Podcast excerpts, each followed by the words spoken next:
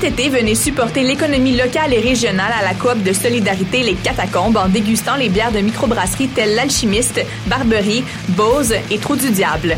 Toute la saison, du mercredi au samedi, ne manquez pas les terrasses Happy Hour de 16h à 20h. Les 20 août et 3 septembre, c'est une terrasse mensuelle en collaboration avec la coop Coup de Griffe qui vous attend. Pour plus d'informations sur les événements à venir ou pour la location de salle, allez au www.catacombes.com. tous vos événements, que ce soit un gala, un défilé de mode, un lancement ou un party privé, pensez à louer vos équipements audiovisuels chez le groupe Spectre Sonore. Nous avons également une salle de montre ouverte au public. Venez nous visiter 3400 boulevard Loche Saint-Hubert, suite 10. Pour plus d'informations sur tous les équipements disponibles, rendez-vous au www.spectresonore.com. Cet été, le Saint-Laurent vibrera au rythme du festival Meg Montréal. Du boulevard jusqu'au fleuve à bord de son fameux Meg Boat. Darius, Doldrums, Fakir, I Classify, Devlux, Dear Criminals, Mead, Funkinson, Das Mortal et bien d'autres. Du 23 juillet au 2 août, c'est toute une jungle musicale qui vous attend en pleine brousse montréalaise. Ne la manquez pas. Plus d'infos sur megmontréal.com.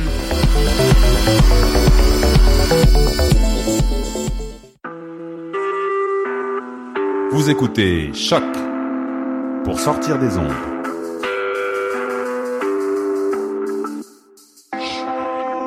Podcast, musique, découverte. Sur choc.ca. La musique au rendez-vous. Qui était le premier sur Terre? C'était l'œuf ou la poule? Moi, je pense que c'est l'œuf. Moi, non, moi, non, je pense que c'est l'œuf. Pour moi, c'est la poule. Il a bien fallu qu'elle sorte de quelque part, la Parce que la poule, elle prend des Mais œufs. pourquoi c'est la nuit Elle est bien née quelque part, d'un œuf. Alors c'est quoi? C'est l'œuf ou la poule? L'œuf ou la poule? Bonjour à toutes et à tous, vous êtes à l'écoute de Damien Grapton et Karine Mona dans L'œuf ou la poule, émission de science de la radio web de l'UCAM sur choc.ca. Allez, c'est parti. Comme à chaque émission, Marion Spey est de retour pour sa chronique d'actualité des sciences. Au menu d'aujourd'hui, des rectums de surfeurs, des sexes de lézards et des objets spatiaux ni- non identifiés. Nous allons recevoir cette semaine Nicolas Fortin Saint-Gelais, un étudiant en biologie au GRIL, le groupe de recherche interuniversitaire en limnologie et en environnement aquatique à l'UCAM. Il nous parlera du plancton, ces organismes microscopiques mais aussi macroscopiques, on va définir tout ça dans l'émission, qui peuplent les océans, mais aussi les lacs et les grandes étendues d'eau douce, comme on en retrouve beaucoup au Québec. Nicolas est d'ailleurs allé lui-même faire des prélèvements au nord du Québec, et il va nous en parler également dans l'émission. En fin d'émission, nous retrouverons Élise Caron-Baudouin et sa chronique toxicologie. Cette semaine, elle va revenir sur une conférence du cœur des sciences, et elle nous parlera des alternatives aux pesticides. Podcast, musique, découverte. Sur Et on commence tout de suite avec la chronique actualité de Marion Spey. Et aujourd'hui, Marion, tu vas nous parler de quelque chose d'un peu spécial. On t'écoute. Oui, bonjour à tous. Alors, lors de la dernière émission, je vous parlais de dimension de sextoy.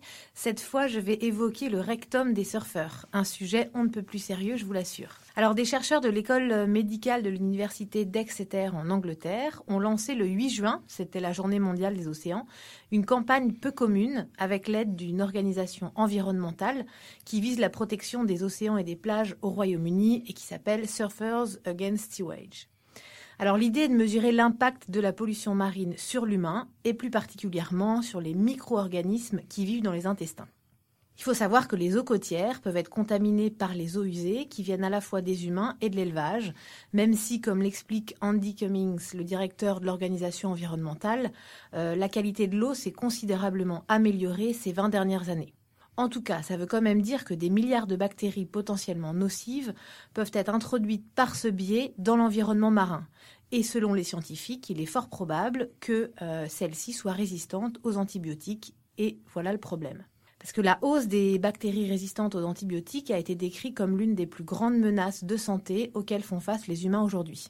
Alors comment ça pourrait affecter les micro-organismes dans les intestins? Quels sont les effets sur la santé? Ou encore est-ce que ça pourrait avoir un impact sur la transmission de ces résistances au reste de la population? Des questions qui taraudent les scientifiques.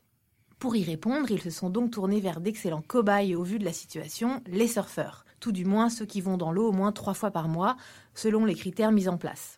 Pendant une session, un surfeur avale en moyenne 170 millilitres d'eau de mer, ça fait à peu près deux tiers de tasse. Et c'est environ 10 fois plus que ce qu'avale un baigneur lambda. Voilà pourquoi ils sont visés. Pour l'instant, 300 surfeurs ont accepté de jouer le jeu et vont recevoir un kit de prélèvement rectal qu'ils auront à retourner aux scientifiques une fois utilisé comme il se doit, cela va de soi. L'étude devrait être publiée en 2016 et on attend avec impatience les résultats. Alors avis à nos, avis, à nos auditeurs qui surfent et qui vivent en Angleterre, au Pays de Galles ou en Irlande du Nord, vous pouvez contacter euh, l'organisation environnementale et rassurez-vous, les données recueillies sont traitées de manière strictement confidentielle. Merci Marion. Je, heureusement, je ne fais pas de surf.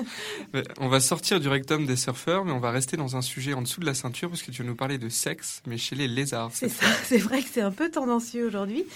Alors en fait, c'est une étude parue dans la prestigieuse euh, revue Nature le 1er juillet. On dirait bien que chez l'agame barbu, un lézard australien, le sexe ne serait pas qu'une seule histoire de chromosomes. Celui-ci pardon, pourrait être déterminé par la température à laquelle les œufs sont incubés. C'est une observation déjà faite en laboratoire, mais là, pour la première fois, des chercheurs ont remarqué que ce phénomène était possible à l'état naturel. Ils ont effectué des analyses moléculaires chez 131 agames barbus adultes et ont découvert qu'une partie des femelles avait en fait des chromosomes masculins. Peu commun, n'est-ce pas? Alors que s'est-il passé? Eh bien, les œufs de ces reptiles avaient incubé à une température élevée. Il apparaît en fait qu'en dessous de 32 degrés, la détermination du sexe se fait de manière chromosomique. Les femelles portent les chromosomes Z et W et les mâles Z et Z. On notera d'ailleurs que c'est l'inverse chez les humains, où les femelles portent deux fois la même lettre, X et X, tandis que les hommes ont un X et un Y. Parenthèse fermée.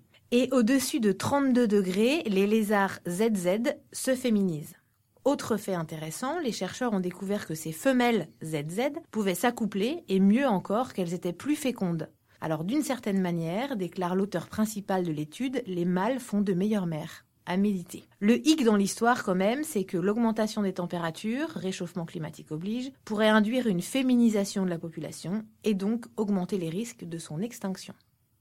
Pour finir, j'aimerais juste vous donner l'adresse d'une carte interactive en 3D qui montre en temps réel tous les objets en orbite autour de la Terre, qu'il s'agisse de satellites ou de débris orbitaux. Alors le nom c'est Stuff in Space, en français donc des trucs dans l'espace, et vous la verrez à l'adresse stuffin.space. Vous verrez par vous-même, c'est impressionnant. Allez, bon vent et à dans 15 jours. Merci Marion. Vous êtes toujours à l'écoute de l'œuf ou la poule sur choc.ca, l'émission qui fait sortir la science du laboratoire. Et maintenant, on continue avec le sujet euh, principal de notre émission de ce soir, le plancton, avec notre invité Nicolas. Bonjour Nicolas. Bonsoir. Alors, Karine, c'est parti. Est-ce que tu peux nous présenter un petit peu Nicolas avant qu'on rentre dans le vif du sujet? Oui, alors bonsoir Nicolas. Bonsoir. Donc c'est Nicolas Fortin Saint-Gelais. Tu es étudiant au doctorat dans le laboratoire de Béatrix Besnay. Oui. Tu es aussi en co-tutelle avec le docteur Paul Del Giorgio. Et donc, tu travailles à l'UCAM, donc dans ce laboratoire, en limnologie et en biologie aquatique. Et donc, tu vas nous parler aujourd'hui du plancton. Toi, tu es spécialisé dans le plancton des lacs. On appelle ça plancton lacustre. Mais on va aussi parler du plancton des océans grâce à l'expédition euh, récente du Tara. C'est un, un bateau euh, qui fait des expéditions scientifiques et qui est revenu il y a déjà deux ans de cette expédition dans les océans. Mais les résultats scientifiques viennent de paraître en mai dernier. Donc, je pense que vous avez dû être assez excité dans le domaine. ouais, en effet, c'est assez rare d'avoir des articles qui sont publiés dans des revues aussi grosses euh, sur le plancton. Donc, c'était vraiment, c'était vraiment excitant. Et donc, ta thèse, juste pour le citer quand même, alors on a essayé de le traduire en français, hein, c'est l'écologie fonctionnelle du zooplancton à grande échelle. Mais donc c'est parti, on va y aller avec notre première question euh, toute simple. J'imagine pour toi, c'est la définition du plancton, les différentes sortes de plancton. On te laisse euh, nous en parler. C'est ça. En fait, le plancton sont vraiment à la définition à la base. Ben, on parle d'organismes qui dérivent, donc d'organismes qui se font porter par le courant euh, la plupart du temps. Mais donc c'est une définition qui est très large puis qui englobe des organismes qui sont très différents. Euh, donc, qui peuvent être des organismes microscopiques. Donc, euh, on a pu voir dans Tara qui ont inclus les, virus, les bactéries quand on va parler du plancton, on va aussi souvent penser au phytoplancton, donc qui sont les algues, qui sont des organismes qui sont avec les plantes, et le zooplancton, qui est la partie du plancton qui est animale. Puis en fait, donc on dit organismes qui dérivent, donc qui se font porter par le courant, mais ça ne veut pas dire que c'est des organismes qui peuvent pas se déplacer. Donc il y a des organismes quand même qui peuvent changer leur, euh, profondeur. Donc, il y a des organismes, soit qu'il y a certaines espèces, par exemple, de phytoplancton qui peuvent changer leur flottabilité, donc monter et descendre à la colonne d'eau en changeant leur flottabilité. Ou il y a encore d'autres espèces qui ont des moyens plus développés pour se déplacer. Euh, on peut penser euh, aux zooplanctons, par exemple, l'exemple que souvent les gens connaissent, le krill, qui est comme une grosse crevette, si on veut, donc qui peut se placer, peut se déplacer, donc il y a un moyen de nager dans la colonne d'eau. Donc, c'est des organismes qui vont dériver, mais qui peuvent pas, qui souvent qui vont se faire transporter par le courant. Puis, comme j'ai mentionné avant, il y a donc le zooplancton, c'est très diversifié, donc c'est quasiment dans tous les règnes, c'est dans tous les règnes, donc il y a des bactéries, des virus, euh, phytoplancton, animal et végétal. Alors on parle beaucoup du, du, plancton et il dérive dans, il est présent dans tous les océans du globe en grande quantité. Et euh, quel est son rôle euh, dans la biodiversité? À quoi il sert dans la chaîne alimentaire, par exemple? En effet, c'est une excellente question. Donc, euh, le, souvent, quand on va, on va demander aux gens qu'est-ce qu'est-ce qu'ils apprécient des, des, des, milieux aquatiques, souvent on va souvent entendre parler des, des macros, des macro-organismes. On va souvent entendre parler des baleines, des dauphins, mm. les poissons qui ont évidemment une importance sociologique, économique qui est, qui est très importante. Mais en fait, sans le plancton, mais tous ces organismes-là, ben, ça extrait pas. Ils sont, sont premièrement à la, base de la chaîne alimentaire, donc toute cette, biomasse de, plancton-là va servir à nourrir ces, ces organismes-là. Puis justement, dans les dernières années, hein, il, y a eu, il, y a eu, un exemple. Il y a des recherches qui ont démontré que la densité de krill diminuait beaucoup. Puis donc, on, ça pourrait avoir des effets sur, sur les baleines à long terme. Donc, juste des changements dans, les, dans, le plancton peut affecter les organismes supérieurs. Donc ça, c'est, c'est une importance, mais aussi qu'on va, qu'on va penser souvent. Mais aussi, le plancton est très important pour plusieurs processus euh, écosystémiques. Par exemple, on peut parler de la, production d'oxygène. Dernièrement, il a, été euh, suggéré que 50% de l'oxygène sur Terre pourrait être produit par, le phytoplancton.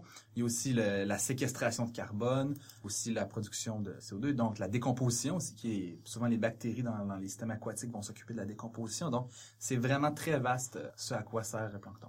Souvent pour l'oxygène, on pense aux forêts, mais le plancton est tout aussi important que ce qu'on peut imaginer avec les arbres. Oui, absolument. Donc, et puis même souvent, on entend parler des nos amis les, les cyanobactéries ou les algues bleues vertes qu'on entend souvent parler en, en mal, mais il y, a, il y, a, des preuves qui démontrent que c'est dans les premiers organismes qui ont, qui ont, qui ont fait de l'oxygène sur Terre. Donc, ça a été vraiment quelque chose qui a été central au développement de, de la vie sur Terre, donc le plancton. Est-ce qu'il existe des différences entre le plancton des océans et le plancton des lacs que toi t'étudies? Oui, en effet, il y a plusieurs différences entre le, entre plancton des, lacs et le plancton des océans. On trouve les mêmes grands groupes d'organismes, mais je dirais que les organismes qui dominent dans les lacs sont pas les mêmes qui vont dominer dans les océans. Puis aussi souvent on observe que dans les océans, bien en fait les, planctons sont en général plus gros, donc il va y avoir des beaucoup plus gros zooplanctons. Par exemple, qu'on pense au krill, mais on ne trouvera pas de plancton aussi gros dans les lacs, donc c'est beaucoup plus petit.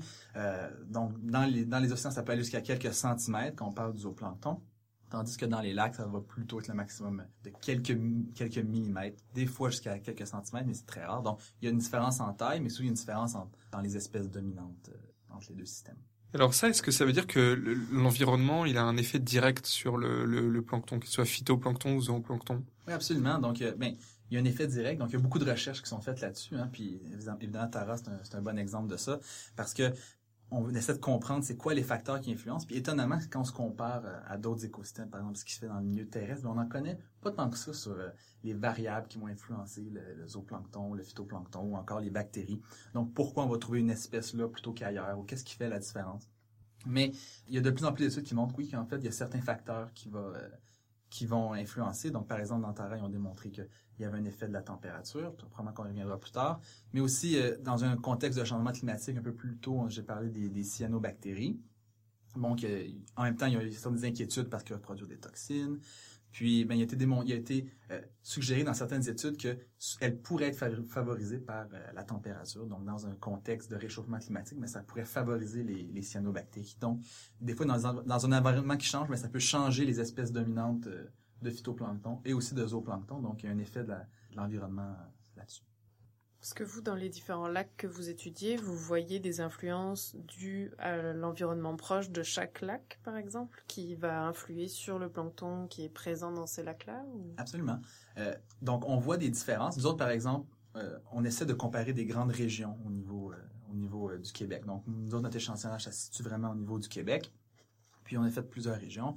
Puis souvent, mais on voit des caractéristiques très différentes les régions. Par exemple, on est allé en Abitibi où c'est beaucoup plus plat. Je sais pas si c'est déjà allé, mais c'est une région qui est très plate, donc l'écoulement de l'eau est beaucoup plus lent. Puis après on est allé dans une autre région, à Chicoutimi, dans le coin de la, ville de Chicoutimi, où là, c'est beaucoup plus montagneux. Donc là, l'écoulement est beaucoup plus rapide. Donc on a des écosystèmes qui sont très différents. Puis ce qui est intéressant, en fait, c'est que on s'est rendu compte que, oui, les espèces changeaient entre les différentes régions, mais puis il y a aussi un parallèle fort à faire avec avec Tara, ce qu'ils ont, ont, démontré dans leur article, c'est que les espèces changent beaucoup, mais les fonctions qui sont de base, donc les, les fonctions de base des écosystèmes-là, mais changent pas beaucoup. Donc, les, les, espèces vont changer, mais entre espèces qui sont très semblables. Donc, en fait, mais fonctionnellement, les écosystèmes restent, restent quand même stables. Est-ce que ces micro-organismes s'adaptent euh, aux différents changements euh, Justement, on peut faire un lien avec l'évolution. On connaît, Mhm. on connaît l'évolution de certains animaux. On en a d'ailleurs déjà parlé dans l'émission. Est-ce que c'est vrai pour le plancton? Est-ce qu'on voit une adaptation? Oui, absolument. Donc, il y a, en fait, il y, a, il y, a, beaucoup de recherches qui se fait euh, sur l'adaptation puis l'évolution du zooplancton puis du phytoplancton parce que un des avantages, puis pourquoi il y a eu beaucoup d'études là-dedans en général aussi, euh, sur ce sujet en général, c'est que c'est des organismes qui ont des, des cycles de vie qui sont très courts. Donc, ils vont se reproduire. Pour un zooplancton, on dirait qu'on parle à peu près d'un mois Ah cycle de vie, de reproduction, donc avant qu'il y ait, un, une nouvelle génération. Et donc, euh, vu que c'est très court comme ça, mais on est capable de vraiment, de vraiment suivre l'évolution, puis de vraiment voir l'évolution arriver euh, plus vite que si, mettons, on suivrait évidemment comme des éléphants ou quelque chose de plus... Donc, c'est, donc, il y a eu beaucoup de recherches là-dessus. Puis, en effet, les, les zooplanctons, euh, il y a eu beaucoup d'études euh, sur leur évolution, mais aussi, ce qui est très intéressant dans, dans les zooplanctons, c'est que il y a énormément de plasticité. Okay. Donc, des, des caractères... Qui, donc, c'est pas nécessairement... Euh, des, des, caractères qui ont évolué. Par exemple, il y a des zooplanctons qui vont développer des casques, qu'on appelle. Donc, qui vont développer des gros, des, des, des pics, si on veut. Donc, qui mm -hmm. va les faire, qui vont être plus difficiles à manger par les poissons. Okay. Puis, il a été démontré qu'en fait, ces casques-là vont se développer quand il va y avoir une certaine une phéromone euh, des poissons. Donc, en présence de la phéromone, mais ils vont développer des casques. Quand la phéromone n'est pas là, ils vont pas être développés. Ouais. Puis aussi, il y a des, il y a d'autres zooplanctons qui, quand ils sont dans des lacs avec des poissons, mais ils vont développer une couleur très transparente, tandis que dans des lacs sans poissons, mais ils vont être beaucoup plus colorés, parce que ça va leur permettre d'absorber les rayons du soleil, puis de moins être, euh, être attaqués par les UV. Fait qu'ils ont beaucoup de ces caractères-là plastiques, donc ils vont développer des, pour réagir à leur, à leur environnement. Ah, je suis, euh, je suis, je suis vraiment surpris par le, le côté couleur euh, des, mmh. avec les poissons. C'est, c'est vraiment intéressant. Mais la, la question qui suit évidemment, c'est, euh, c'est l'influence du changement climatique sur, euh, sur justement cette adaptation du, du, du plancton. Quels sont les rôles du changement climatique? Ben c'est une bonne question. Puis on, en fait, on en connaît vraiment pas beaucoup euh, sur c'est quoi les, les, les, pronostics vers où on s'en va, parce qu'on connaît très peu, tellement peu le, le, système puis les variables qui influencent le, le zooplancton qu'on ne sait pas vers nécessairement vers où on s'en va. Comme je l'ai dit tantôt un peu, vers les cyanobactéries, ça commence à montrer qu'ils pourraient être favorisés, mais ça prend beaucoup des études à, large échelle, où là, comme dans, dans cette étude-là, où là on voit, on a des écosystèmes avec différentes températures, puis là on peut voir est-ce qu'il y a un, effet sur les organismes qu'on trouve quand il y a des différentes températures, puis ça prend des études comme ça pour, pour être capable de, se poser ces questions-là, mais on n'en connaît pas tant que ça sur les potentiels effets des changements climatiques sur, sur, le, le zooplancton, phytoplancton et le plancton. C'est ça, un des avantages de l'expédition de Tara, comme tu viens de dire, c'est que non seulement ils ont fait des échantillonnages partout, dans les différents océans, j'entends par là, mais en même temps qu'ils faisaient de l'échantillonnage de plancton, ils échantillonnaient l'eau pour avoir des données qualitatives sur l'environnement, que ce soit la température ou la composition en tel ou tel, euh, je veux dire, gaz ou autre. Et du coup, ils ont pu corréler vraiment euh, ben, les différents éléments euh, environnementaux et, euh, et le plancton disponible. Et donc, ce qu'ils ont montré en termes de température, c'est qu'eux, ils faisaient des échantillons, alors je, je voudrais pas dire de bêtises, mais entre 0 et 500 mètres, enfin, en gros, le, le plancton superficiel, à la, vraiment à la, à la surface de l'eau, finalement. Et ils ont montré que, euh, alors je vais lire, hein, qu'aux profondeurs où pénètre la lumière du soleil, la température est le principal facteur qui influence euh, la composition, en l'occurrence ici des, des bactéries par exemple. Donc clairement, il y a des groupes d'organismes différents qui se forment en fonction de la température de l'eau. Donc ça montrait une incidence euh, de la température en effet sur euh, sur les planctons. euh. Et donc il se posait la question, comme tu l'as dit, sur le changement climatique, parce qu'il y a peu d'études encore Oui, maintenant que tu nous as parlé un petit peu du plancton et que on comprend un petit peu mieux l'importance fondamentale du, plancton avec les définitions que tu nous as données, est-ce qu'on pourrait parler un petit peu des découvertes qu'a fait Tara? Peut-être même avant rappeler, euh, ouais, tu l'as fait un peu déjà Karine, euh, ce que, en quoi consiste l'expédition Tara et après parler voilà des découvertes euh, que, qui ont été faites euh, par, par cette expédition. Donc, premièrement, Tara, c'est ça. son caractère ex- exceptionnel vient du fait que c'était vraiment un échantillonnage à grande échelle. Donc, c'est c'est très rare quand bon, premièrement c'est sûr il y a les fonds il faut il y a beaucoup de fonds qu'il faut investir Oui, pour c'est faire ça, ça, ça donc c'est pour ça que donc quand le les, c'est pas. rare que les moyens sont hein, c'est c'est c'est ça qui est un problème mais donc c'est c'est c'est vraiment exceptionnel qu'ils ont réussi à faire donc vraiment à grande échelle à échantillonner le, le, le plancton puis aussi euh, souvent, c'est très rare que on est capable d'échantillonner le plancton au complet. Donc vraiment, vraiment regarder, comme je l'ai dit un peu plus tôt, des virus à ce qui, même à ce qui était de quelques, quelques centimètres. Donc vraiment, l'échelle de ce qu'on a pu échantillonner était vraiment grand. Donc ça, c'est deux caractéristiques qui sont vraiment intéressantes. Puis pourquoi c'est intéressant d'avoir d'échantillonner tout le plancton en même temps, c'est que ça nous permet, comme ils ont fait aussi, de regarder les interactions entre les différents groupes de plancton.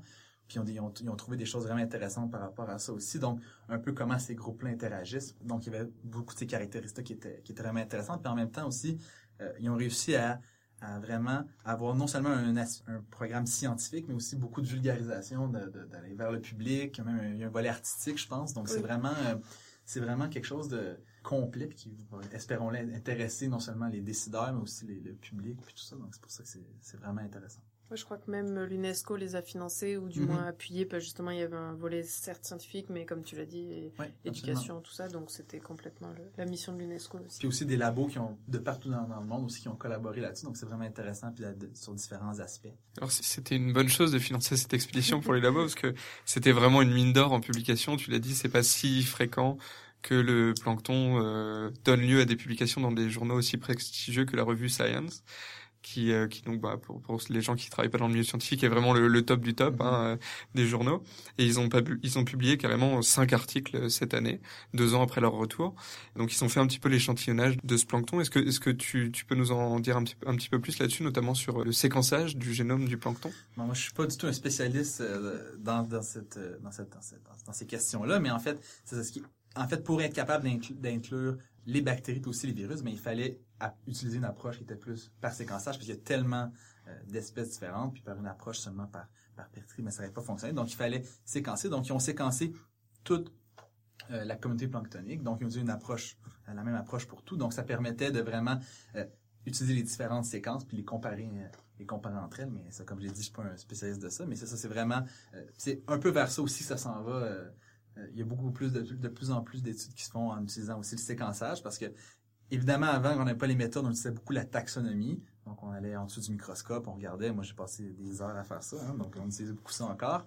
Mais tranquillement ça s'en vient. Puis aussi c'est intéressant qu'ils aient pu être capable d'utiliser ça à grande échelle. Puis probablement qu'ils auraient été jamais capable de faire tout ce qu'ils ont fait euh, sans ces, sans ces méthodes là donc euh, ouais, ça a été vraiment bénéfique pour eux Donc une autre des, découvertes, tu disais les interactions. Je, sais pas si là encore, on s'éloigne sans doute un peu de ton domaine, mais c'est les interactions entre les planctons. Euh, J'ai lu que certains agissaient comme parasites de son voisin finalement. Est-ce que tu peux nous en dire un peu plus sur comment ça fonctionne? Mais ça, c'était vraiment un résultat que je pense qui était très intéressant parce qu'ils ont été capables de regarder aux interactions. Puis souvent, quand on pense interaction, on va souvent penser à la relation entre la, prédateur puis sa proie. Puis c'est une relation évidemment qui est très fréquente dans le plancton. Mais quand on pense aux plus petits planctons, quand on inclut les bactéries, les virus, mais là, ils se sont rendus compte qu'en fait, la relation qui était la plus fréquente, mais c'était le parasitisme.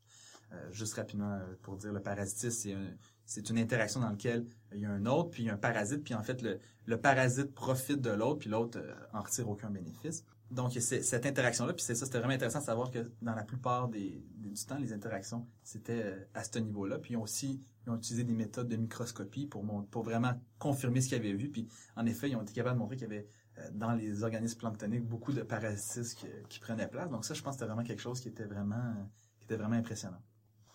Très bien, alors ça, ça va conclure un petit peu no- notre petite parenthèse sur Tara et maintenant on va revenir un peu plus précisément sur tes recherches à toi. Euh, Donc concrètement, qu'est- qu'est-ce que tu fais Euh, On a dit le, le titre de ta thèse. Euh, Ouais. Je suis pas sûr que ça ait donné beaucoup d'informations aux gens. alors que concrètement, qu'est-ce que tu fais un petit peu toi dans ton laboratoire pour tes Ouais, recherches? Ben c'est ça. Dans notre laboratoire, nous, on s'intéresse ça beaucoup au plancton, mais comme je l'ai dit, on est on, on travaille encore beaucoup en microscopie, donc en taxonomie, donc on s'intéresse beaucoup au phytoplancton, au zooplancton. Il y a quelques personnes qui ont travaillé avec les bactéries, parce qu'évidemment, c'est un nouveau domaine, mais on, travaille beaucoup avec le zooplancton et phytoplancton. Puis nous, on fait, euh, on, travaille dans les écosystèmes naturels. Donc, on fait autant des études à grande échelle, donc il y a un parallèle un peu avec Tara. Donc, on, moi, je fais partie d'une étude à grande échelle, donc on a échantillonné des lacs au niveau du Québec. Donc, évidemment, c'est pas la même échelle, mais on est allé voir des lacs un peu partout. Puis l'idée, c'était un peu comme, comme ils ont fait, comprendre les différences entre les différentes régions, puis un peu est-ce qu'on avait une différence dans les, dans les espèces de, de qu'on trouvait. Donc ça, c'est plus ce que moi je fais, mais il y a aussi mes collègues qui travaillent aussi au niveau expérimental. Donc on a aussi eu des expériences qui ont été faites au niveau de, de lacs complets. Donc on a fait des expériences. On a abaissé le, la thermocline, donc c'est la, la couche d'un lac. Aussi, on fait des expériences dans des, dans des mésocosses, qui sont des plus petites, euh, des plus petites unités expérimentales. Donc, on fait, on fait vraiment à toutes les, à toutes les échelles. Euh, alors, le terme que tu viens d'employer, c'est méso... Ah, mésocosme. Donc, ça, c'est un peu comme un, j'allais dire un aquarium, mais là, c'est super simplifié, mais... En effet, donc... Vraiment... Souvent, exactement. Donc, un aquarium, ça pourrait être considéré comme un mésocosme. Souvent, ça peut être ça. Donc, okay. on va parler de mésocosme quand ça a une taille. C'est assez, c'est assez. Euh... C'est au-dessus du microcosme. Exactement. Donc, des fois, il y a des... on fait travailler en microcosme. Dans notre labo, on travaille pas trop, mais au-dessus du microcosme, il y a le, le mésocosme. Et donc, ce qui est bien, c'est que là, vous pouvez décider d'un paramètre, par exemple, faire changer, euh, je sais pas moi, la lumière ou la température ou peut-être même l'oxygène. Absolument. Et en fonction de ça, voir comment se comporte le plancton finalement. Ouais, une expérience justement qu'on fait en ce moment qu'une étudiante à la maîtrise qui fait euh, cet été, en train de la faire, des, des, des mésocosmes qui sont quand même assez gros, sont dans un lac, donc c'est des mésocosmes de, c'est des gros sacs, qui sont 1 mètre par 10 mètres de, de profond. Puis en fait, ce qu'ils font, c'est qu'ils ajoutent du CO2 euh, chaque semaine dans les lacs afin de, de voir ça va être quoi la réponse du phytoplancton à l'ajout de CO2. Donc c'est un peu dans un contexte de changement climatique, on sait que le CO2 augmente, ça pourrait avoir un effet parce que on sait que ce CO2-là va être utilisé par le, par le phytoplancton, comme les autres, comme les autres plantes. Donc, c'est une expérience qui a lieu en ce moment dans le laboratoire. Donc, on ajoute justement un paramètre. Donc, on ajoute le CO2, puis on voit c'est quoi l'effet sur le, sur le phytoplancton. Et on a le droit de savoir les résultats. Mais ils, ont, vraiment, ils ont vraiment commencé cet été. Donc, il y a vraiment... Je les ai même pas revus depuis qu'ils sont, sont, sont, partis, mais... Euh, bon, dans le futur, vous allez probablement voir, mais c'est ça. On sait pas encore c'est quoi ce que ça va donner, mais c'est une expérience qu'on fait en, en ce moment. Bah alors là, moi, c'est ça que j'aime bien, c'est que nous, euh, bon, dans nos laboratoires, on est à une paillasse, donc c'est euh, bon un bureau blanc ou noir selon les labos. Puis voilà, on sort pas du, du, labo, on est au labo tous les matins. Mais alors toi là, tu viens de dire, euh, on verra quand ils reviendront. Alors ça mm -hmm. veut dire que vous partez, vous partez tous les combien Est-ce que vous avez tous le permis de bateau euh, Comment ça se passe? Ben, C'est quand même une question, mais en fait, ça dépend beaucoup des, des gens parce que ici, dans, dans, le coin de Montréal, beaucoup d'universités qui travaillent en limnologie, mais on a une station de recherche qui est juste au nord de Montréal, dans les Laurentides, euh, qui s'appelle la station de biologie des Laurentides, qui appartient à l'Université de Montréal. Puis il y a beaucoup de recherches en, en limnologie qui se font là, parce que c'est des lacs euh, qui ont été sur lesquels il y a eu de la recherche depuis beaucoup, beaucoup d'années, donc on en connaît énormément. Et donc l'expérience que je viens de parler du, euh, sur le CO2, ça a lieu là. Euh, aussi, c'est là, là, aussi il y a eu plusieurs expériences qui ont eu lieu. Mais il y a d'autres personnes, comme moi, j'ai travaillé euh, dans différentes régions du Québec. Donc là, il faut partir. Donc on partait euh, d'habitude trois mois dans, dans l'année. Donc on fonctionnait, on allait un mois sur le terrain, on revenait parce qu'évidemment, il y a la partie terrain, donc on va sur le lac dans la journée, c'est vraiment plaisant. Mais après ça, il y a beaucoup d'analyses à faire. Fait quand on, revenait un mois faire des analyses, après ça, on retournait, donc trois fois comme ça dans l'été. Puis, euh, évidemment, on passait, quand on faisait notre échantillonnage, on avait la moitié du temps qu'on on accédait au lac par bateau. Mais l'idée d'un échantillonnage, c'était aussi d'avoir des lacs qui avaient le moins d'influence humaine Et possible. Oui. Okay. Donc, on avait la moitié qu'on allait par bateau, on essayait d'avoir des lacs le moins influencés, mais aussi on avait une partie, ça c'était assez plaisant, on avait un hydravion, donc on allait en hydravion. Donc, c'est un, très plaisant, aussi très efficace parce qu'on mm -hmm. capable de faire plusieurs lacs dans une journée. Donc, on arrivait seulement, on se posait sur le lac, prenait nos échantillons, puis après ça, on partait pour aller faire un autre lac. Donc, euh, Donc là, concrètement, vous avez un filet, quoi, et puis un certain millimètre ou certains filtres, finalement, selon ce que vous voulez récolter. Absolument. Donc, on a, en fait, on utilise même différents filtres, donc, pour le zooplancton, pour le phytoplancton. Donc, c'est sûr que pour moi, euh, l'outil principal, c'était le filet. En même temps, comme on en a parlé dans Tara aussi, l'idée, c'est de prendre de plus de mesures environnementales pour être capable de, de, de pouvoir, de faire des relations avec l'environnement qui change. Puis aussi, euh, on était on, sur l'hydravion de la place seulement pour deux étudiants, mais euh, on prenait des données pour dix étudiants. Oui. Donc, oui. euh, on faisait... Mon projet, ça prenait peut-être dix minutes, mais on était peut-être une heure et demie sur le lac parce qu'il y avait beaucoup d'autres oui. euh, choses à faire. Mais donc, on essaie de prendre le plus de paramètres possible pour être capable de, de vraiment comprendre ce qui se passait. Donc là, ça y est, maintenant, tu es dans la phase d'analyse au ouais, laboratoire. Maintenant, euh... le, mon, mon, terrain, c'est mon, mon bureau puis mon ordinateur. mais mais d'un côté, c'est sûr que c'est plaisant à l'extérieur, mais c'est aussi vraiment plaisant de regarder après ça, de voir toutes ces, ces données-là, puis voir tout ce qu'on a ramassé. Puis souvent, tu sais, on, on, regarde un, on regarde les données, puis on voit un lac, puis on le voit dans notre tête un peu, c'était comment. fait que ça rappelle aussi des, des souvenirs, ça, ça, ça, ça, remémore. Euh, mais c'est intéressant aussi de ça, de voir euh, finalement le, le résultat de tout le travail qu'on a fait. Et donc au microscope, ça veut dire que vous arrivez à conserver vos échantillons jusqu'au microscope rendu au labo après? Ouais. Euh, pour le zooplancton, on utilise des, on utilise de, de l'éthanol par exemple pour le zooplancton, fait qu'on peut conserver pour, pour très longtemps. Fait que okay. après ça, on, quand j'avais ramassé mes trois premières années, après ça, j'ai quasiment un an de microscope à wow. faire de de- Mais on s'habitue. On s'habitue, on écoute des... Moi, je m'étais, je m'étais habitué à écouter des, des livres audio. Je des livres audio, fait que ça, ça passait le temps. C'est pas si pire. Ça, ça me fait penser à quelqu'un qu'on a ici. Et bon, on, te, re- on te recevra peut-être une prochaine fois pour, euh, pour nous parler euh, plus en détail de tes résultats personnels. Euh, en attendant, je crois que Karine avait une dernière question Oui, pour toi. Tout à fait. Euh, c'est d'après toi, c'est l'œuf ou la poule? Oh, bonne question. Je pense que je vais choisir l'œuf. Scientifiquement prouvé, on va choisir. Il va falloir qu'on fasse des statistiques Oui, de ces réponses. Mais je me suis dit, il faut peut-être poser la question dans l'autre sens. C'est peut-être parce qu'on dit Ah, l'œuf ou la poule, les gens voir. répondent l'œuf. Puis si on dit la poule et l'œuf, peut-être que les gens vont répondre la poule. On essaiera pour notre Voilà, prochaine allez, notre prochaine expérience. Ben, merci beaucoup, Nicolas. Merci à vous. Merci. Vous écoutez Choc pour sortir des ondes.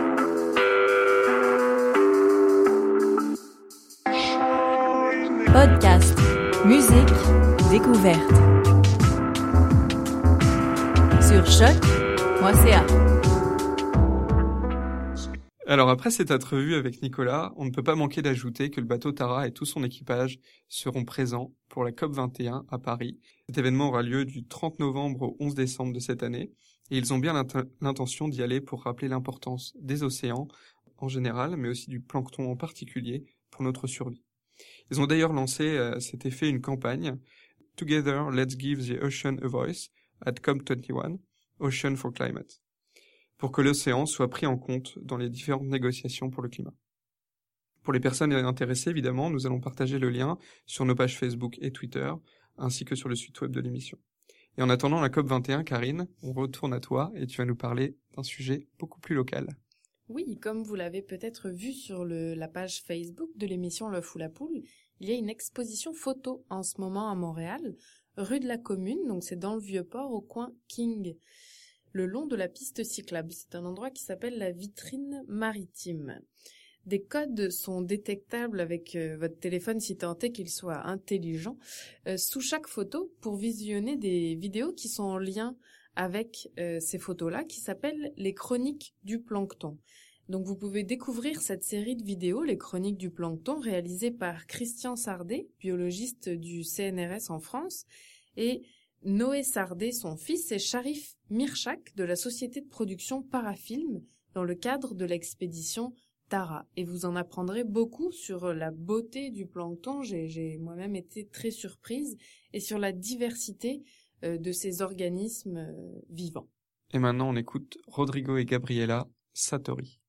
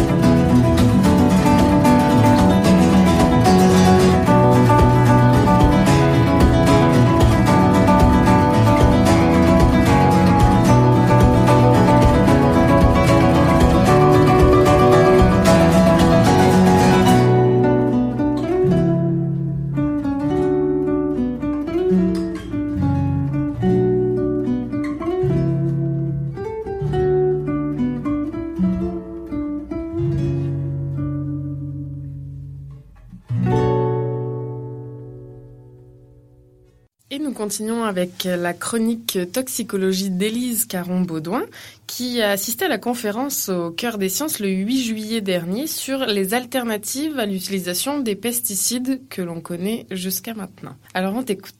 Bonjour, bonjour. Donc euh, oui, j'ai assisté à cette conférence qui était donnée par euh, Charles Vincent, qui est un chercheur en entomologie chez Agriculture et Agroalimentaire Canada. Et euh, ses principaux intérêts de recherche sont euh, surtout sur l'utilisation des pesticides dans les vergers et les vignobles, donc plutôt intéressant. En fait, il y a plusieurs sortes de pesticides qui existent et dépendamment des besoins des agriculteurs ou euh, des maraîchers, ils vont utiliser un ou l'autre des pesticides. Ça peut être des insecticides, des herbicides, des acaricides.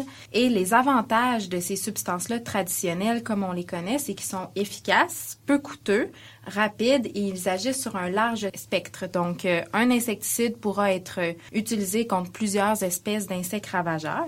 Par contre, il y a des désavantages aussi. Donc, euh, il y a certains risques pour la santé humaine et celle de l'environnement. Et les pesticides peuvent aussi affecter des espèces désirables. On peut penser ici aux fameux néonicotinoïdes et les abeilles, comme on en a déjà parlé ensemble. Et il y a aussi que l'utilisation prolongée des pesticides peut entraîner une résistance des espèces nuisibles à ce pesticide.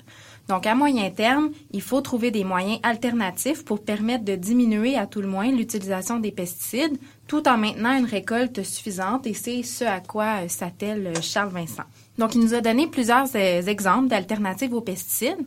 Donc, un exemple que j'ai trouvé particulièrement intéressant, c'est le cas du charançon de la pomme, qui est un coléoptère indigène d'ici et qui s'attaque aux fruits à pépins en les faisant tomber en fait de l'arbre et en les faisant pourrir aussi. Donc, pour lutter contre cet insecte, en diminuant l'utilisation des euh, insecticides, Monsieur Vincent a eu l'idée dans un verger près de Saint-Joseph-du-Lac, donc tout près d'ici, de marquer les insectes au zinc 69, qui est un composé radioactif pour permettre de suivre le cheminement de l'insecte tout au long de l'année, en utilisant tout simplement un compteur à radioactivité.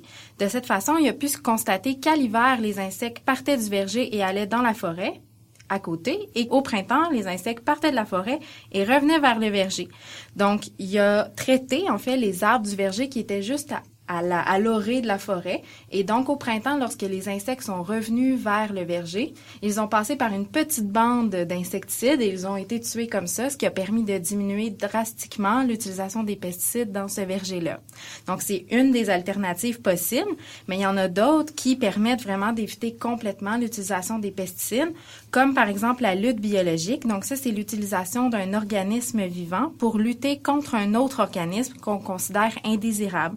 Donc, c'est une méthode qui est très utilisée au Québec dans les serres. Et un exemple, c'est pour lutter contre les pucerons qui s'attaquent aux tomates, on utilise un hyménoptère qui va parasiter les pucerons, mais qui est complètement inoffensif pour les tomates. Donc, ce sont quelques exemples d'alternatives aux pesticides. Il y en a beaucoup d'autres. Juste au Canada, il y a 74 espèces d'organismes en lutte biologique qui sont commercialisés et il y a 85 biopesticides qui sont homologués. Donc, les biopesticides, c'est des produits qui vont contenir des substances pesticides, mais qui sont d'origine naturelle. Par exemple, le chitosane, c'est un composé qu'on peut extraire de la carapace des crustacés et qui s'avère être une substance qui permet aux plantes d'acquérir une meilleure résistance systémique et de mieux se défendre contre les parasites ou les maladies. On peut même utiliser des virus comme insecticides. D'ailleurs, M. Vincent a travaillé à l'homologation du virus de la granulose sidia, qui est utilisé pour lutter contre un ravageur de la pomme. Donc, ces alternatives sont très originales, mais demandent encore beaucoup de recherche et plus de temps d'élaboration, mais elles sont certainement plus profitables à long terme. Donc, euh, je vous laisse sur cette bonne nouvelle. Merci, Élise. De rien. Eh bien voilà, la foule à poule, c'est fini pour ce soir, mais on se retrouve dans deux semaines, sans faute, avec Karine, Marion, Élise et toute l'équipe de la foule à poule. D'ici là, vous pouvez nous suivre sur les réseaux sociaux, Facebook ou Twitter. Merci Damien, à bientôt. À bientôt. Qui était le premier sur Terre? C'était l'œuf ou la poule Moi, je pense que c'est l'œuf. Moi, non, moi, non, je pense que c'est la poule. Il y a bien fallu qu'elle sorte de quelque part, la poule. Parce que la poule, elle prend des Mais œufs. pourquoi c'est la nuit Elle est bien née quelque part, dans l'œuf. Alors, c'est quoi? C'est l'œuf ou la poule? L'œuf ou la poule?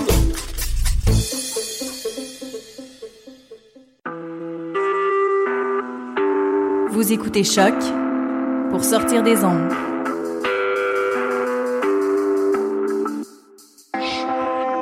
Podcast, musique, découverte. Sur choc.ca.